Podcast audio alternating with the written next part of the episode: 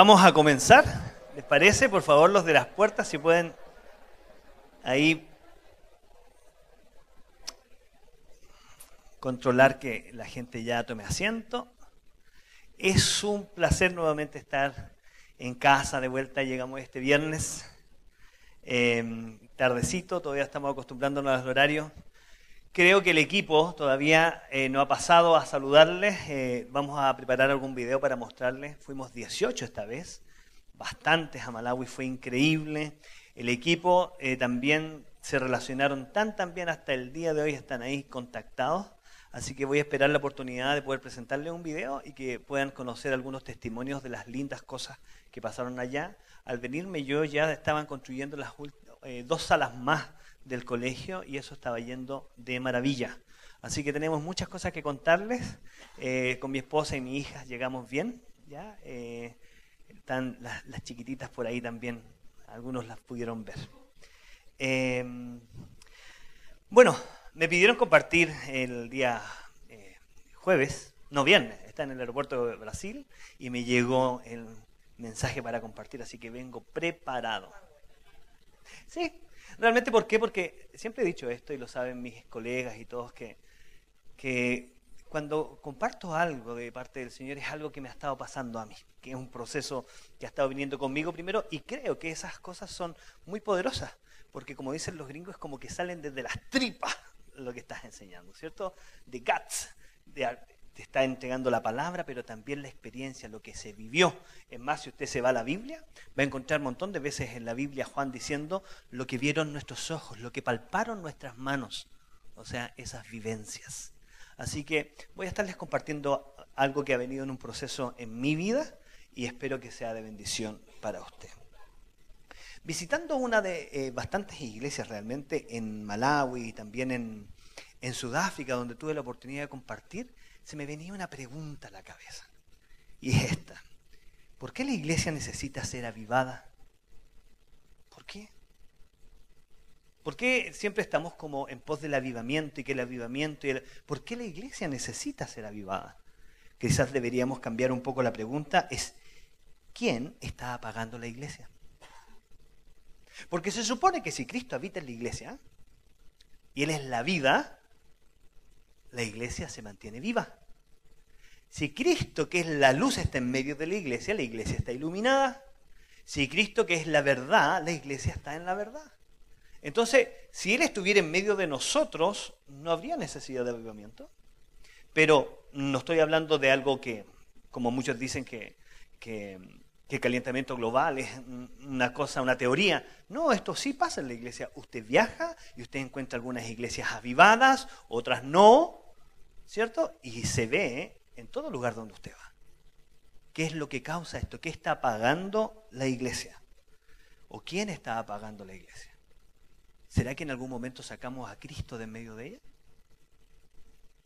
¿Será que en algún momento nos olvidamos de Él y empezamos a tratar de avivar la iglesia artificialmente con nuestros programas, con música, con visiones, con ciertas teorías de avivamiento? ¿Qué está pasando? Y esa es la pregunta que me hago, me hago yo y me he estado haciendo yo. Muchas veces en, esto que paso por iglesias me he dado cuenta que la iglesia muchas veces se toma como, como la iglesia a mi medida como necesito una iglesia que, esté de acuerdo a lo que yo hago o quiero hacer. En ese sentido, creo que muchas veces cometemos este error de generar iglesias a nuestra propia medida. Bueno, estuve en, Sudáfrica, estuve compartiendo en la iglesia Alexander Fenter y conocía la iglesia y conocía todo lo que hacía. a propósito de esto, tengo que hacer algo cortito. Chris, Sue, guys, you are here now. Okay? And please greet Christian and Jose Luis. Okay? Remember this. Now you are going to be perfecto. Okay? Chris y Sue son unos sudafricanos que ven la prédica todas las veces desde acá a las 5 de la tarde. Y él me dijo, apuesto que no me saludas desde allá. Dije, ya. ¿Sí? Porque no somos robots, somos amigos.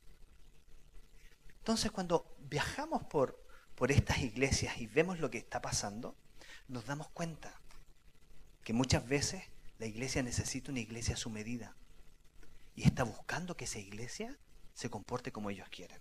Esto yo lo veo de esta forma. Bueno, ustedes ya me conocen. Busca empleo y ocupación. Dios todo servicio buscan. Se necesita Dios para todo servicio, con experiencia en responder oraciones, solucionar conflictos, buscar pareja, conseguir aumentos de sueldo, descubrir pecadores, trabajar bajo constantes quejas. Interesados presentarse el domingo de 10 a 13 horas en iglesia, tu voluntad, no la mía. Muchas veces nosotros creemos que Dios tiene que adaptarse a nuestra medida. Y muchas veces me pasa como pastor o cuando viajo que me encuentro con personas que simplemente están enojadas con Dios. Y están enojadas con Dios porque Dios no respondió. Ah, no, no, porque le dio una promesa y todavía no pasa nada. No, no, no, es que estoy molesto con él porque, porque realmente todavía mi hijo no cambia. O no, es que mi marido todavía no viene a la iglesia.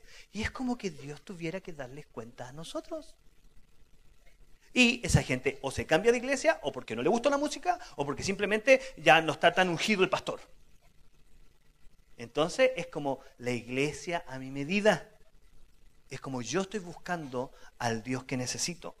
Deje darle un dato bíblico. Estas oraciones que están aquí, o estas peticiones, todas tienen la misma respuesta. Permite que mis hijos se sienten uno a tu derecha y otro a tu izquierda. Este es el clásico de la mamá de dos discípulos que quería pitutar los hijos. ¿Se acuerdan, no? Entonces imagínense, los hijos mamones también, para atender a la mamá diciéndole, ya, mire, yo quiero que... Y los hijos así, como... Uno que siente, eran los discípulos. Y su mamá seguía tratando de controlar el asunto. Yo sé que esto no pasa acá. Yo sé que aquí en la viña no hay mamás que quieren controlar el tema y va y le dice, pastor, por favor, hable con mi hijo porque él no se está portando bien. Ya, pastor, pastor. Yo sé que esto no pasa acá. Sé que son historias de otros lados.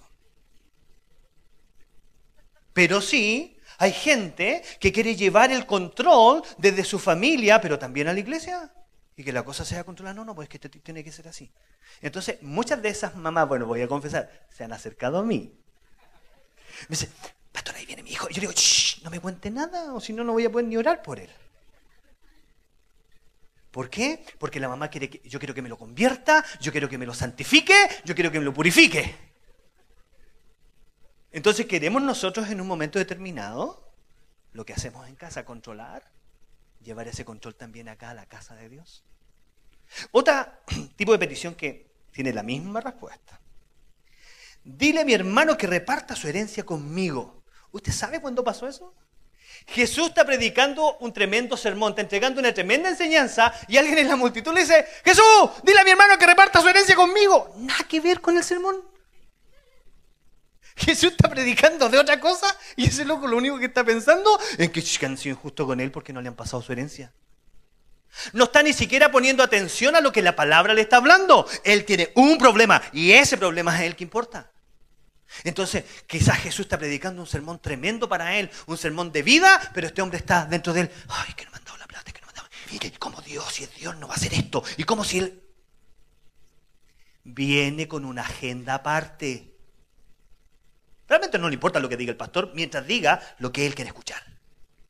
Entonces se levanta y dice, Jesús, dile a mi hermano. Y Jesús sabe lo que le dice. Yo no he venido a repartir la herencia de tu hermano. Y dice, cuidado. Porque la vida no consta o no o la vida no es los bienes que tú tienes. De eso no se trata la vida. Y está tratando de advertirles esto, porque muchas veces nosotros tenemos agendas internas. ¿Sabe a quién le pasó eso en la Biblia?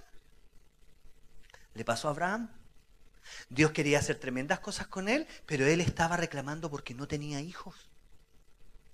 Y él estaba, y Dios quería decir, siéntate Abraham, quiero conversar contigo, te quiero ofrecer algo tremendo, una nación completa. Y Abraham, es que no tengo hijos, que no tengo hijos, que no tengo hijos. Y en un momento como que Dios lo tiene que despabilar a Abraham. ¿Sí? Está en esta conversación. Dios, Dios, o sea, o sea, ¿tú cachai que es Dios que está hablando contigo? Y tú estás con tu tema interno así como, es que no tengo hijos, que no tengo hijos. Y Dios te dice, ven fuera, ven, abre la ventana, mira ya. Mira el cielo. O sea, le cambia la perspectiva. Deja de enfocarte en ti mismo. Mira ya. Y después resulta que este Abraham se llenó de hijos. Hasta nosotros somos llamados hijos de Abraham. ¿Entiende eso? Producto de que tenía una agenda aparte como este hombre que tenía el tema de la herencia, se estaba perdiendo una tremenda bendición, una tremenda predicación. ¿Cuántas veces nos pasa eso? Por nuestra propia agenda interna. Y aquí la otra que es de los fariseos. Haznos una señal y creeremos en ti. ¿Se acuerdan de eso? O sea, tú, tú, haznos una señal y creeremos en ti. Una, o sea, ya, compruébame que soy Dios. Compruébame que eres Dios y respóndeme. Compruébame que tú eres todopoderoso ya, pues ya esto que necesito. Compruébame que eres mi Dios, compruébame que me amas. ¿Cómo se llama eso? Manipulación. Queremos manipular a Dios a nuestro antojo. Entonces, estos tipos de preguntas o oraciones tienen la misma respuesta en la Biblia siempre.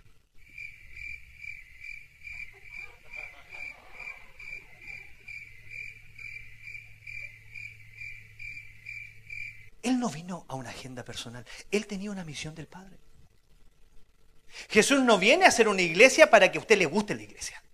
Él viene a cumplir una misión. Y es que todo el mundo le conozca. Y en esa misión, Él se va a gastar por completo. Por eso, si nosotros desenfocamos nuestra visión en nuestras agendas personales, va a resultar un día que Él no estará en medio de nosotros. Y esto pasa, y creo que son estas cosas las que al final van alejando a Jesús de en medio de su iglesia. Si, iglesia, si Jesús está en medio de la iglesia, la iglesia estaría avivada. ¿Sabe qué? Yo no sé si a usted le pasó, pero a mí me pasó que cuando uno llega al Evangelio llega con toda la pasión. Y casi siempre los que le quitan la pasión son los hermanos más antiguos. ¿Sí o no? A ver, ¿a quién le pasó? Levante la mano. Ah, montón, mire, tenemos testimonios. Una nube de testigos. Yo llegué a la iglesia y llegué con una pasión y el Señor me hablaba y había visto unos sueños y el Señor estaba ahí y le costé a mi líder de jóvenes en el sueño. Bueno, no era de aquí, no, mira el verguño, no, no era de acá. Entonces le estoy contando esto y ella me queda mirando y me dice, ¿y Jesús te habló a ti? Y yo ahí caché, porque, claro, ¿cómo Dios me iba a mirar a mí si era nuevo? Si igual Él hace su excepción de persona. Entonces después llegó y me dijo, ah, entiendo, lo que pasa es que tú estás ahí en el primer amor, pero ya se te va a pasar. Eso me dijeron. ¿Ustedes cachan que en una relación de pareja si se pierde el primer amor, ¿se pierde todo? ¿O no? A ver, consejo, ¿quién está de novio? Levante la mano. Novios. Chiquillos, no pierdan el primer amor. Ahí se pierde todo. Es lo más que tenemos que conservar. Pero tenemos un Jesús tan increíble, tenemos un, Jesús, como dicen los vecinos, muy legal, trilegal, bacán, que este Jesús, cuando ve que su iglesia está haciendo esto, va y lo hace como con tanta suavidad, le dice una verdad tan dura. ¿Se acuerda de la iglesia de Éfeso? ¿Se acuerda lo que le dice el ángel de Jehová, o sea, Jesús a la iglesia de Éfeso? Yo conozco tus obras, conozco tu arduo trabajo, conozco que resisten la obra de los nicolaitas que yo también aborrezco. Pero tengo una cosita con Déjate tu primer amor. Pero, si vuelves a hacer lo que hacías desde el principio, o sea, se lo dice tan suave, tan nice, tan como caballero, pero es tremendo condoro de la iglesia. ¿O no? Le dice, estás haciendo todo esto, estás haciendo, inclusive hacer lo mismo que hago yo, pero no me tienes a mí. Porque la traducción ahí no es perdiste el primer amor como este amor romántico que tenemos nosotros. No, perdiste lo principal, perdiste a Jesús. Me perdiste. Perdiste tu primer amor. ¿Y quién es? Yo soy tu primer amor, está diciendo Jesús. Me perdiste. Haciendo todas estas cosas me perdiste. Pero, pero para, no, no, si hay una solución. Empieza a hacer lo que hacía desde el principio. Empecemos de nuevo. Qué fantástico tener a un Dios como este que cuando estamos haciendo un gran, una gran metida de pata, Él es capaz de aconsejarnos de esta forma. Ok. Otra cosa. Mire, ¿qué es la palabra? ¿Qué la palabra nos dice acerca de las señales? Esto nos dice. Estas señales milagrosas acompañarán a los que creen expulsarán demonios en mi nombre, hablarán nuevos, nuevos idiomas, podrán tomar serpientes en las manos sin que nada les pase, si beben algo venenoso no les hará daño, pondrán sus manos sobre los enfermos y ellos sanarán. Ahora, ¿qué pasa aquí entonces? ¿Se pusieron los demonios más poderosos que hoy día no podemos echar fuera demonios? ¿Y tenemos que ir al superhombre que echa fuera demonios para que eche los demonios? ¿Será que las lenguas hoy día ya no están tan como de boga que no hay tantas lenguas en su pueblo? ¿Será que las enfermedades son mucho más difíciles, por eso hoy día se ven menos sanidades? No. Él no ha cambiado en nada.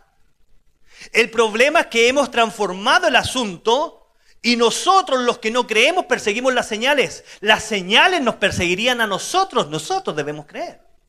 ¿Entiendes lo que digo? No se trata de perseguir señales para creer. Ah, es que si lo veo, lo creo. No, se trata que la señal, este milagro, esta liberación de demonios, esta enfermedad, esta maravilla o milagro de Dios está esperando por un creyente. El problema es que no es que Dios no pueda hacer lo mismo, el problema es que la iglesia se llenó de creyentes no creyentes. Sí. Son muy pocas las personas que creen que Dios puede hacer algo, pero si es que viene una persona que ustedes ven como que tiene poder, sí se lo llevan. Entonces usted no cree. Podríamos decir técnicamente que la iglesia podría ser hasta atea. Porque no cree en este, en este poder que viene de Dios. No cree que este Dios es activo hoy día. No cree que Dios puede hacer este tipo de cosas hoy. Entonces el tema no es de buscar la señal. La señal está a la mano del que cree en Él. Eso nos desafía a nosotros. Eso nos desafía a nosotros a volver a lo que hacíamos desde el principio. Ya, les cuento el proceso mío. Em, había eh, planeado ir a Malawi y en este viaje a Malawi íbamos a tomar también unos días de vacaciones con mi esposa porque cumplimos 20 años de casados. Entonces íbamos a aprovechar de tomar vacaciones allá, conocemos muchos amigos y había una conferencia de las viñas allá y yo decidí que vamos a la conferencia de las viñas porque dije, me voy a encontrar con gente que conozco, el líder de las viñas de África está allá, Costa Mitchell, y yo podamos ver conversar, hay algunos proyectos de... Entonces dije, aquí hay una buena oportunidad de networking. Perfecto. Entonces llegué a la conferencia y llegué con la idea de este networking, voy a ver amigos, voy a, van a ver mis hijas, vamos a estar ahí, es un lugar bonito, también Nice es un lugar precioso, así que bueno, vamos a estar aquí en medio. Cuando Costa Mitchell la primera noche se subió a predicar, en dos minutos me jodió el viaje. Me puso jaque mate de nuevo y llegó y hizo una locura. Llegó y nos desafió, pero así, dos minutos. Tomó estas monedas de casino y dijo, les voy a mostrar un video. Les voy a mostrar el video yo al tiro. A ver, mostrémosle, déjale, a mostrar, lo tengo aquí, voy a mostrarle el video mejor. Vean lo que me pasó, a ver si les pasó a ustedes. Este video es un video cristiano, obviamente, pero muy significativo para lo que me pasó.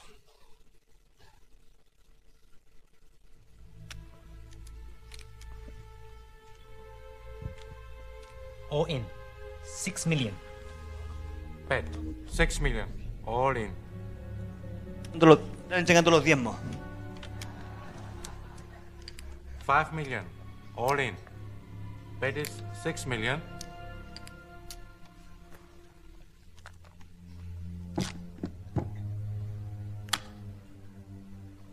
Race. Raise. 12 million. Heads up.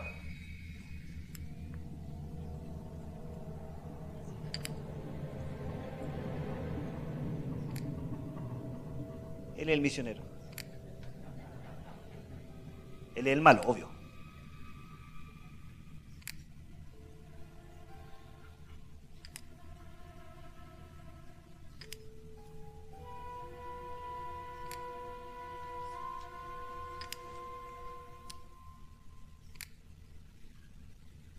Forty million five hundred thousand all in. Raise all in.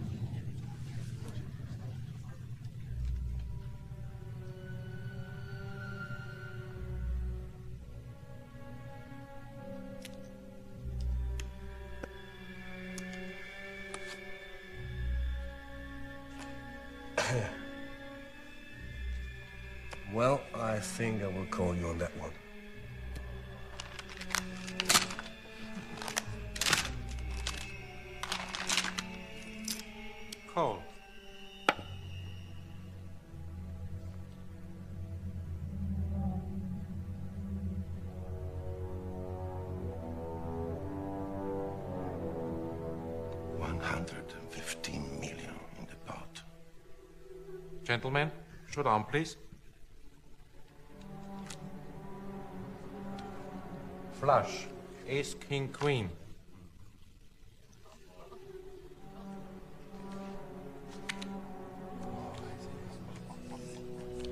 Full house. Eight full of aces.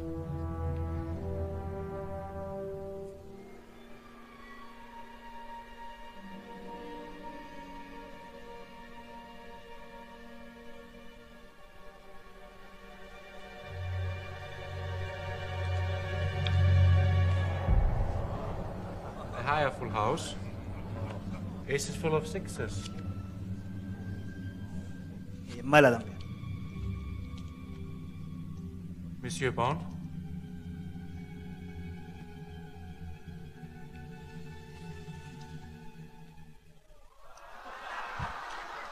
Estamos con los derechos de autor, entonces hay que. Los motivo a que vean la película. Es muy buena, tiene harta escenas edificantes. La idea no es que se vuelvan a apostar, pero este hombre empezó a mostrar el video y empezó a decir, ¿quién es capaz de poner con estas dos fichas, poner lo que más le importa en la vida, en una y en lo otro lo que más quieren en la vida, y volver a ponerlos en la mesa y decir, all in, lo he puesto todo de nuevo. Y yo estaba sentado atrás. Había ido a ver amigos. Ustedes cachan, cosas sociales. Entonces me siento y le digo, Dios, pues nada que ver. Se viene a ver a Costa, viene a hablar un poco de África, pero como, como todo de nuevo. Y el tema que hacía el Evangelio. Verdaderamente el Evangelio no se puede vivir de otra forma. La palabra de Dios nos dice esto. Así que no puedes convertirte en mi discípulo sin dejar todo lo que posees. He ahí el problema. Cuando Costa empezó a predicar, yo quedé mal. Yo quedé mal, de verdad. Porque él decía que escribiéramos los nombres de las cosas ahí, y yo aunque no lo escribiera, sabía en mi corazón lo que estaba profundamente en, la primera ficha, mi familia. Me había costado tanto tener familia. Había sido tan difícil para mí el tema familiar, que hoy estaba con mis dos hijas preciosas después de esperar las 15 años. Una esposa hermosa, por no decir rica, por respeto, y me lo estaba pidiendo de vuelta, pensando un poco en lo que hizo con Abraham y su hijo. Después que no lo tenía, el día que lo tiene, le dice, ¿me lo entregarías? Y es como... ¿Y lo otro? El ministerio. Son las dos cosas que más amo hacer. Son las dos cosas que más amo, la familia y el ministerio. Y Dios me estaba diciendo, ¿eres capaz de ponerlas ahí? Porque si no, eh, ¿cómo te lo explico? Como que estás out. Como out. ¿No me puedes seguir? Nadie que no deje padre, madre, hijos, hermanos, hermanas, bienes, es digno de ser mi discípulo. El problema es cuando no hemos, nos hemos saltado esta parte de hoy. O sea, si les cuento un poco del pasado, de mi pasado, es fácil entregar todo cuando no tienes nada. En mi vida no tuve nada. No, no, no tuve bienes, no tuve nada, nada. Usted imagínese, nada. Los amigos que me conocen más cercanos, nada. Pero el problema cuando Él te da y después te pide. Me recuerdo años atrás, trabajaba para una minera y era jefe personal de, esa, de, esos, de algunos contratos. Estuve en Teniente después en Los Ángeles, en- para Colbún. Y me acuerdo que tuve un sueño antes de em, ir a la oficina, tuve un sueño un día domingo, algo así. Y en ese sueño veía a mi jefe que me decía y me empezaba a ofrecer un puesto, pero espectacular. Y me ofrecía el puesto y yo estaba súper contento de lo que me estaba ofreciendo, me contaba de la plata, me contaba los beneficios que iba a tener. Y yo en el sueño estoy así como súper contento y escucho una voz que viene, que yo sabía que no era el diablo, sabía que esta voz venía o era un ángel o Dios, y me decía, no vayas, di que no. Y claro, desperté del sueño, gracias a Dios, en un sueño. ¿Cierto? Ah, es un sueño, ah, gracias a Dios. Y le cuento a mi esposa, es que tuve un sueño. Y tuve un sueño y le conté el sueño. Y obviamente, como estamos en la camita, calentito, no nos habían llamado nadie, mi esposa dice, di que no, po. Y se da vuelta. Claro, pues fácil. Cuando no te han llamado. Pero esa mañana me llamó mi jefe. Y mi jefe me empieza a ofrecer el trabajo como jefe administrativo de la obra del Salvador, de la mina en el eh, del Salvador aquí en el norte. Y me empieza a contar los beneficios. Tenía 23 años. Y me empieza a hablar, en ese tiempo no se volaba, casi nadie volaba, solamente los jefes jefes volaban. Y empieza a hablarme que iba a volar eh, a mi casa nomás. Y me empieza a hablar del departamento para mi familia enfrente de mi oficina. Empieza a hablar... Y la única palabra que se venía, dile que no. Dile que no. Cuando le dije que no, mi jefe me dijo, pero eres tan tonto, pero con el chilenismo que ustedes conocen. Cuando le conté a mi papá que dije que no, usó el mismo chilenismo. Y cuando le conté a mi tío, lo mismo. O sea, fui amigo de muchos. Cuando Costa estaba hablando de esto, me acordaba de mi pasado. Y ahora cuando volaba a Ciudad del Cabo, cuando volaba a África, cuando volaba, digo, esto ha sido mejor que tener un mugriento hora y media de viaje al norte. O sea, el poner todo ahí fue de beneficio para mí. Una pregunta, muy sincera. ¿Cuántos llevan un año en el Evangelio? Levanten la mano. Un año en el Evangelio. ¿Cuántos llevan cinco años en el Evangelio? Levanten la mano. Cinco años. Levante bien la mano para que la veamos. No, no se preocupen, no es tramposa la pregunta. ¿Cuántos llevan diez años en el Evangelio? Diez años. Levanten la mano. ¿Cuántos llevan más de 20 años en el Evangelio? Levanten la mano. ¡Wow! Más de 20 años. Levanten la mano, por favor. ¿Cuántos llevan más de 30 años en el Evangelio? Levanten la mano, seamos sinceros, aunque se ven jóvenes. Más de 30 años en el Evangelio. Ya, perdón. ¿Hay alguien que lleve como 50 años en el Evangelio? ¿Se puede poner de pie la persona que lleva como 50 años? ¿Puedes decirme si Dios es fiel o no? ¿Ha sido fiel? ¿Quién más lleva como 50 años en el Evangelio por acá? ¿Dios ha sido fiel?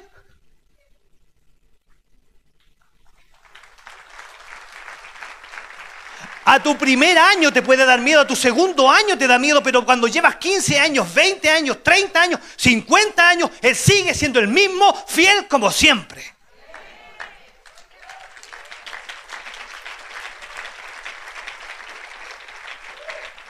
¿De qué tenemos miedo? Me acuerdo cuando me fui a África. Amigos míos que vivían acá en Santiago tenían miedo y me decían, pero José, ¿cómo te va a ir a sufrir? Los que conocieron el lago. A ver, ¿quién estuvo conmigo en África? A ver, chiquillo, ¿era feo el lago? ¿Era feo el lugar? A ver, pongámonos en perspectiva.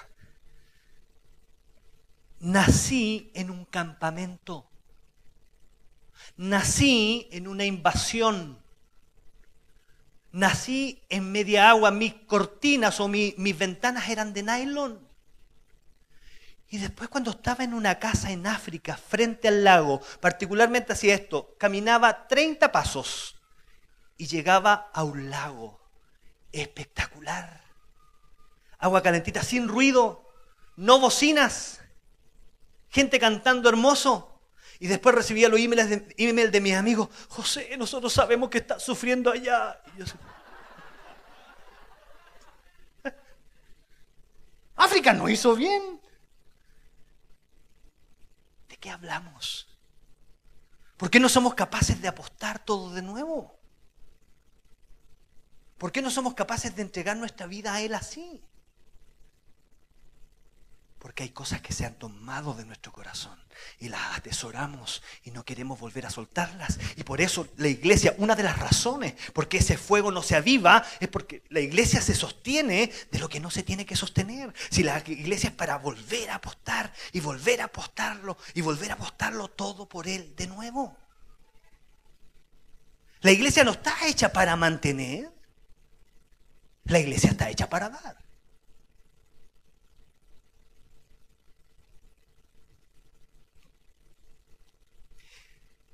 La escritura, ¿qué dice de esto? Les voy a contar el contexto de esta parte.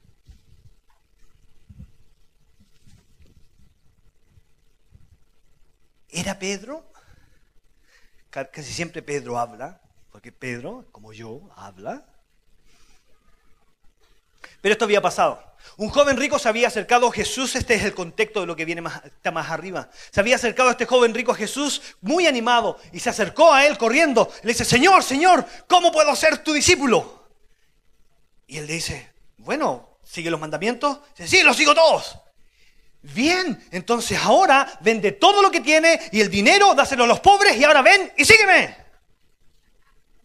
Y Jesús siguió solo.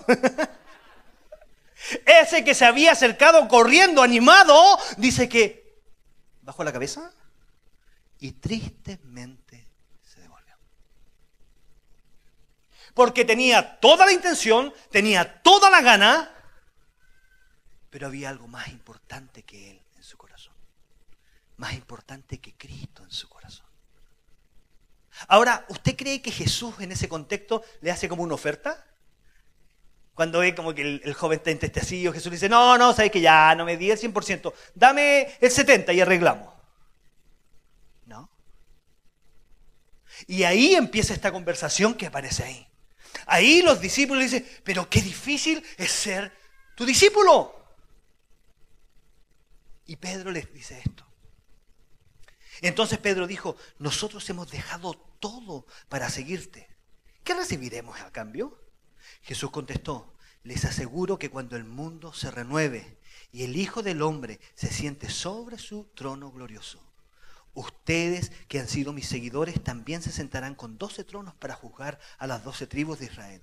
Y todo el que haya dejado casa o hermanos o hermanas o padre o madre o hijos o bienes por mí, causa, recibirá cien veces más a cambio y heredará la vida eterna. Pero muchos que ahora son los más importantes, en ese día serán los menos importantes. Y aquellos que ahora parecen menos importantes, en ese día serán los más importantes. Ahora usted, ¿qué cree esto? A ver, ¿cree esto? Ya, déjelo todo. Cambia. Cambia dar una respuesta por darla a cuando esa respuesta necesita cierta lógica en nuestro corazón. Y necesita caminar en esto. Y aquí me encuentro yo. Me encuentro atrapado en una predicación donde no quería estar. Me encuentro atrapado en un lugar donde no quería estar. Yo no planifiqué hacer esto y a Dios se le ocurrió poner a costa predicar y levantar las fichas y en los primeros minutos de su prédica me agarró y peleé como peleó, no sé, Moisés con el ángel. ¿Pero por qué? Y me daba todas las respuestas del por qué. Y la mejor respuesta es ¿y por qué no? ¿Verdad? Entonces Dios no viene a decirme, José, mira, es que vaya a morir. No.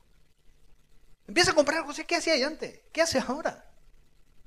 ¿Qué nunca pudiste hacer y qué te... Y yo sí. Realmente este all in tiene mucho sentido para mí. Puedo apostarlo todo de nuevo y de nuevo y de nuevo y de nuevo. Y de eso se trata el Evangelio. Tú vas a venir a Él y Él siempre te va a desafiar a esto. Por si acaso, usted nunca puede quedar con el Evangelio como, ah, so, so, como estoy aquí a la mitad, como que quiero y como que no quiero. Usted dice sí o no. Es más, en el momento que espera mucho, ya dijo que no. Es porque hay algo que lo sostiene. Es cuando le cuesta mucho tomar la decisión, es porque hay algo importante que lo está jalando. Pero el Evangelio te confronta. El Evangelio te hace tomar una decisión. El Evangelio tiene que ser de apostarlo todo nuevamente a Él o por Él.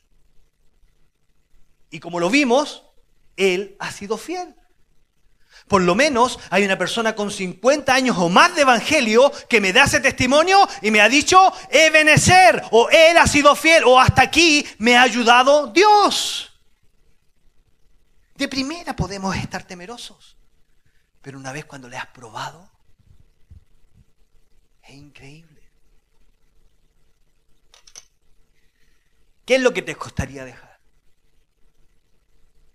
Si tuviera la ficha, este Costa repartió fichas a todos, dijo, tomen dos fichas y pongan los nombres de lo que están en esas fichas y, y vean si son capaces de hacer lo que hicieron aquí los hermanos cristianos. All in. Hermanos, es difícil. Pero no porque sea difícil Dios cambió su palabra. No porque sea difícil Dios cambió la forma de hacer las cosas. El que quiere seguirme, deja todo y me sigue. El que quiere ser mi discípulo, abandona eso y camina conmigo.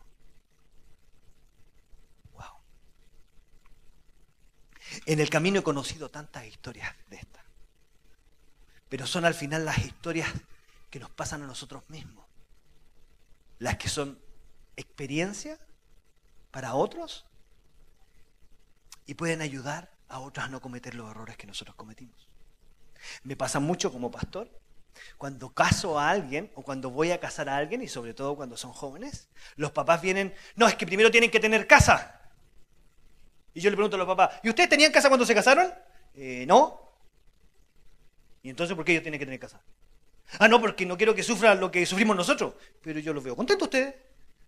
Ah, sí, porque ahora estamos mejor. Claro. Los miedos. Es que no quiero que vivan lo que yo viví. Pero si lo que tú viviste te trajo hasta aquí. Lo que tú viviste te hizo llegar al Señor. Lo que tú viviste te tiene sentado aquí. Muchas veces por tratar tanto de arreglar y planificar el asunto. Claro, le compramos, y esto lo he dicho un montón de veces porque es lo que me da risa al final, le compramos a nuestro hijo pollito sin hueso para que no se vaya a, a atorar con el hueso. Pero no pasamos nunca al lado de ellos. Nunca estamos motivándolo, pero le compramos pollito sin hueso. Compramos el pescado sin espinas para que no sea que se le atraviese una espina en su garganta.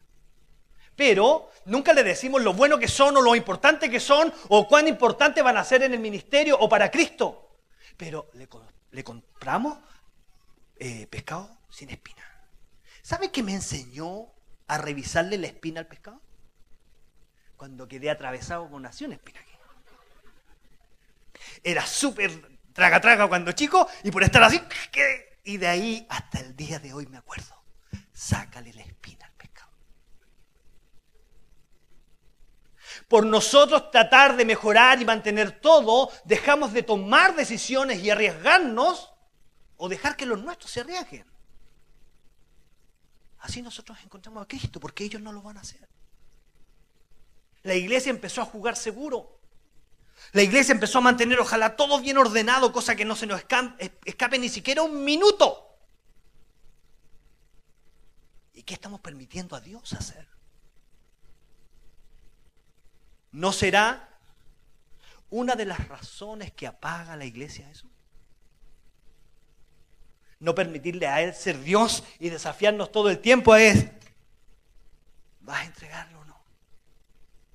¿Vas a entregar todo de nuevo o no? ¿Saben qué? Hay historias gloriosas de personas que han puesto todo y después han vuelto y han visto a Dios devolverles más de lo que pusieron. No estoy hablando de plata, absolutamente. Estoy hablando de entregar tus sueños, de entregar tus relaciones, de entregar tus propios miedos, de entregarlos y ponerlos delante de Él porque tú confías en Él. ¿Y en qué confías? En que Él es bueno y que nada te va a faltar. Y que Él va a estar contigo. Ese es el Evangelio de Jesús. Ese Evangelio all in. Esto me pasó. Me paré esa noche, me paré con las monedas, no le dije a la Nara que le escribí en la moneda para que no se sintiera rechazada.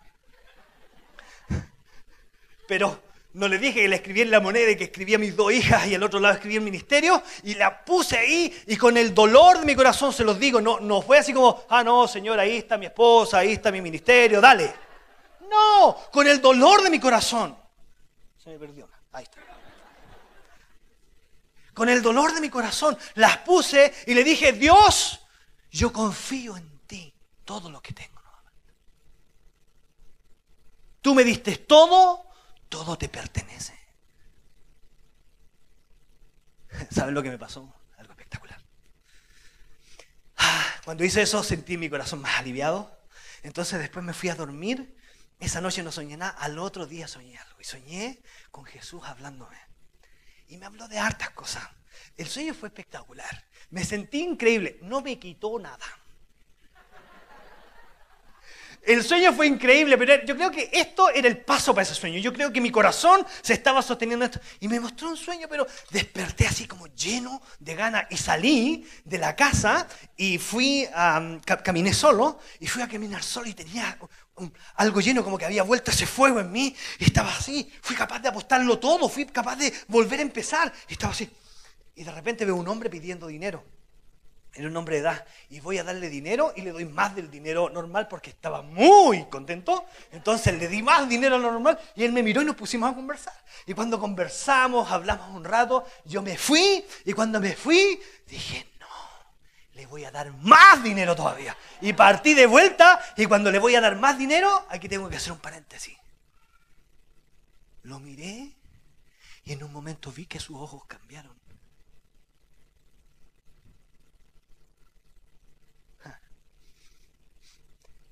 Cuando yo conocí a Cristo, aquí voy a hacer un punto aparte, un paréntesis, perdón.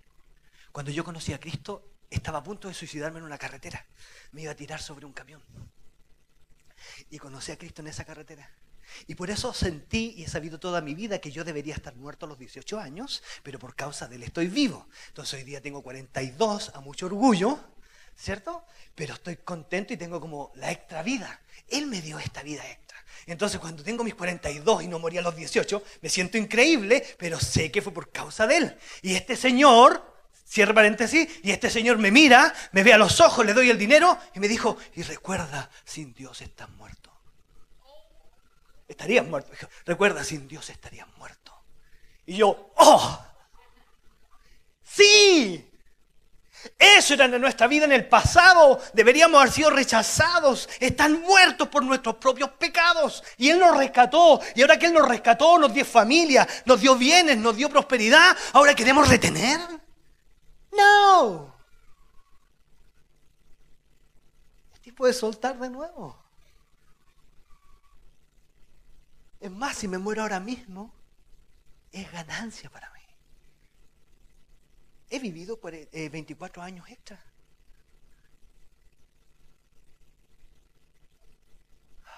Esto es maravilloso. José Luis, yo sé que están mirando la prédica. Voy a contar esta parte. José Luis Sanzana, cuando estábamos en Sudáfrica, y le conté esta parte que este hombre me miró, me dijo, José, a mí me pasó lo mismo. Éramos jóvenes de una iglesia y estábamos cruzando, íbamos a cruzar como una isla y teníamos que tomar un bote para llegar a esa isla. íbamos cuatro jóvenes más el caballero que nos llevaba en el bote y cargaron demasiado el bote. Y cuando el bote salió, el bote se empezó a hundir por causa que se, se enredó el motor con la cuerda y el bote se empezó a hundir, se metió una ola y Nos caímos al agua, solamente uno quedó en el bote y de los amigos que fueron, el líder de jóvenes murió, más dos jóvenes más murieron ahogados junto con la persona del bote y yo quedé ahí y me tomó la mano alguien y me sacó de ahí. Y gracias a eso estoy aquí. ¿Por qué si Él nos salvó primero? Ahora nosotros queremos retener como si esto fuera nuestro. ¿Por qué no somos capaces de apostar todo de nuevo? Este es tu tiempo y mi tiempo. Gracias Señor. Vamos a hacerla muy corta. Usted va a imaginar que tiene las fichas que yo tengo en mi mano. Cierre los ojos ahora. Músicos, pasen adelante, por favor.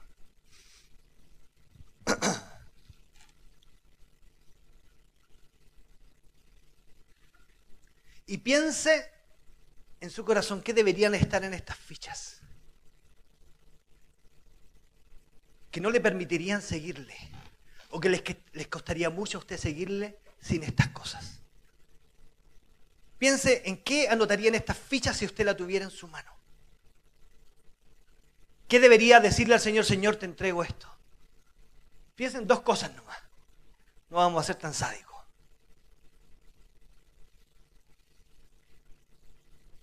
Ahora, cuando piensa en estas cosas y siente que le tiran el corazón, es porque esas son las correctas. No piensa en cosas fáciles de poner en la ficha. Una pareja, una posición en el trabajo, un ministerio, familia quizás, el auto, una relación.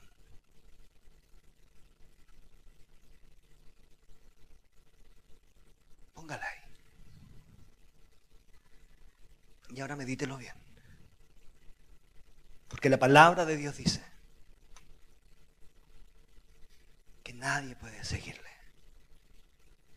si no es capaz de dejar eso, esas dos cosas que tiene usted en la cabeza o en el corazón. Ahora acuérdese, esto no es una obligación. Jesús no obligó a nadie y dice la palabra de Dios que hay inclusive personas que querían ser sus discípulos y se devolvieron. Esto no es una obligación, esta es una decisión. El Evangelio se trata de esto. Que se ha enquistado tanto en nuestro corazón que no lo podemos dejar. Si somos capaces de entregarlo nuevamente.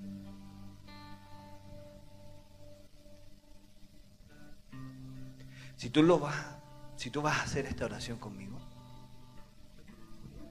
no le pido que lo hagan todos, los que estén seguros. Te voy a invitar, si tú quieres hacer esta oración, que te pongas de pie.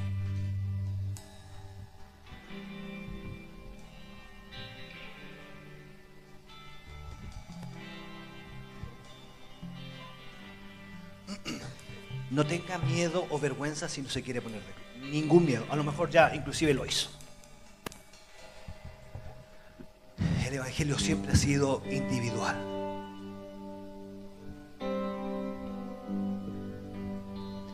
Y ahora, extienda sus manos,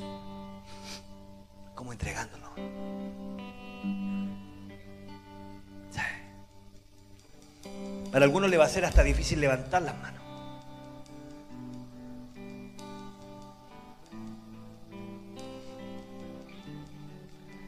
Y va a hacer esta oración conmigo, si quiere hacerla. Señor, te entrego todo a ti. Como en el principio, Dios.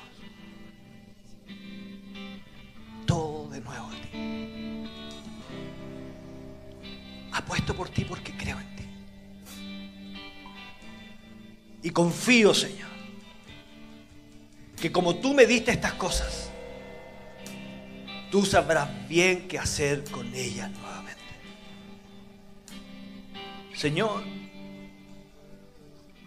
aquí están. Estas preciadas posesiones mías son todas tuyas de nuevo.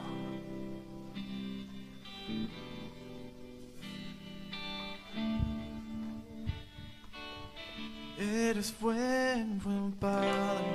Si eres tú, si eres tú, si eres tú, soy amado por ti, tal como soy, tal como soy, tal como soy.